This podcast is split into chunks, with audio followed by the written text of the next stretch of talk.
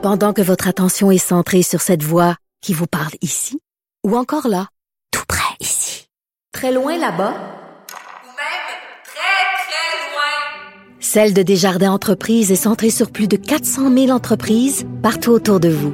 Depuis plus de 120 ans, nos équipes dédiées accompagnent les entrepreneurs d'ici à chaque étape pour qu'ils puissent rester centrés sur ce qui compte, la croissance de leur entreprise.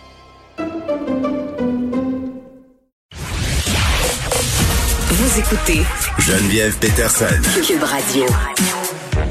continue euh, cette discussion avec Madeleine puis l'autre côté. Salut Madeleine. Salut Geneviève. Bon, le 29 janvier, euh, qui devient la journée nationale de commémoration de l'attentat à la mosquée du Québec, euh, de Québec, pardon, et d'action euh, contre l'islamophobie. Oui, oui, oui. euh, Je pense que c'est vraiment important. C'est une petite victoire euh, contre le euh, contre l'islamophobie qu'on a eue aujourd'hui, hein, d'avoir une, une journée de commémoration, puis pour aussi inciter ben, toute la population puis les autorités de gouvernement ben, à continuer à se battre contre l'islamophobie. Parce qu'il s'en passe euh, des choses, puis je lisais une statistique vraiment euh, intéressante qui m'a vraiment frappée là. Tout ce qui se passe, euh, tout- toute la haine qu'on voit, là, c'est juste 1% de celle qu'on voit. Fait que tous les actes haineux qui se passent, ben, il y a 99% de ces actes-là Mm. qu'on qu'on connaît pas, qui sont pas signalés aux autorités. Ben oui, puis tu dis victoire euh, que cette journée. Il faut savoir quand même que le gouvernement Trudeau, Madeleine, avait ignoré en 2018 un appel à reconnaître officiellement cet anniversaire-là qui est vraiment très triste. Euh, et ça avait quand même heurté beaucoup le Conseil national euh, des musulmans euh, canadiens. Puis du côté euh, de l'Assemblée nationale, l'enjeu d'une journée nationale d'action contre l'islamophobie a créé quand même beaucoup de remous. Là. Ça faisait pas l'unanimité. Je sais pas si tu te rappelles, mais le premier ministre Legault s'était opposé. Ça avait vraiment créé un tollé euh, parce qu'il avait dit qu'il n'y avait pas d'islamophobie au Québec. Ensuite, son équipe avait précisé en disant, écoutant, écoutez, euh, ce que vous voulez dire, c'est qu'il n'y a pas de courant islamophobe dans la province. L'islamophobie existe. Mais n'empêche, Madeleine, que quand on parle d'islamophobie, il y a encore beaucoup de personnes pour dire que c'est pas un phénomène qui existe au Québec. Ben, c'est malheureusement c'est un phénomène qui existe.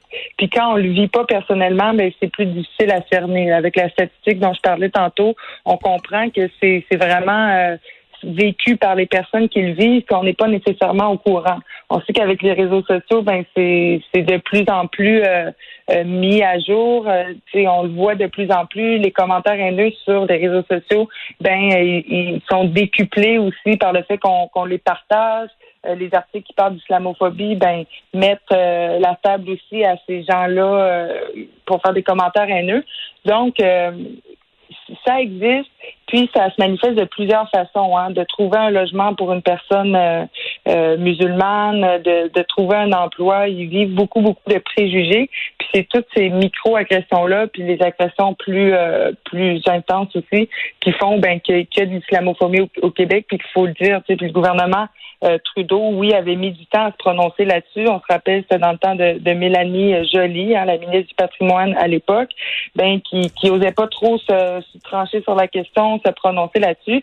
Mais là, je suis vraiment contente qu'en 2021, on puisse enfin euh, mettre les mots sur cette problématique-là, puis euh, essayer ben, de la régler parce qu'il y a des moyens de le faire.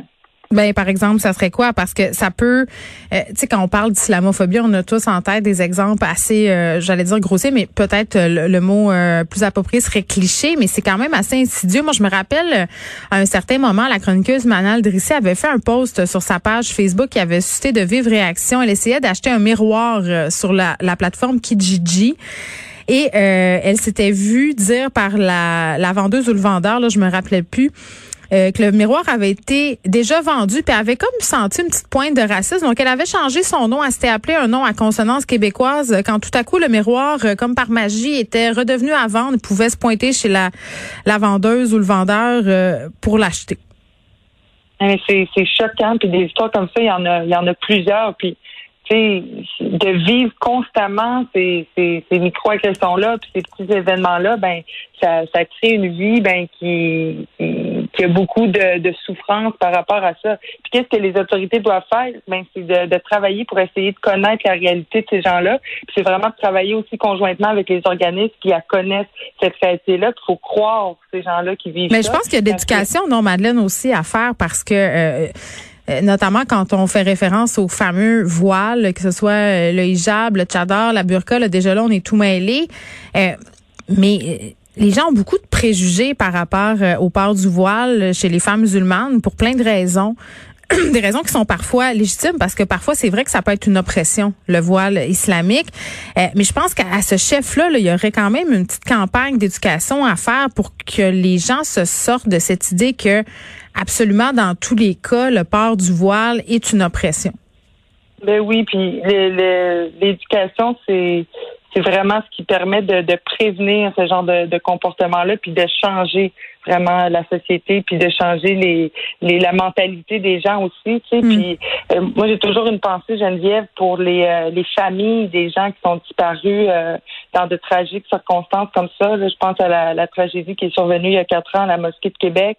Tu sais, je trouve ça, ça me rend tellement triste, moi, de, de penser à ces familles-là. Puis chaque jour, l'absence de leur personne proche qui est décédée, ben euh, ça ravive ce sentiment-là, puis ça, ça leur met comme d'en face qu'il y a de l'islamophobie au Québec. Puis qu'on hésite encore à parler de terrorisme intérieur, qu'on parle de meurtre, euh, qu'on parle pas d'attentat. Je trouve que ça rajoute l'insulte à l'injure. Madeleine, de l'autre côté, merci.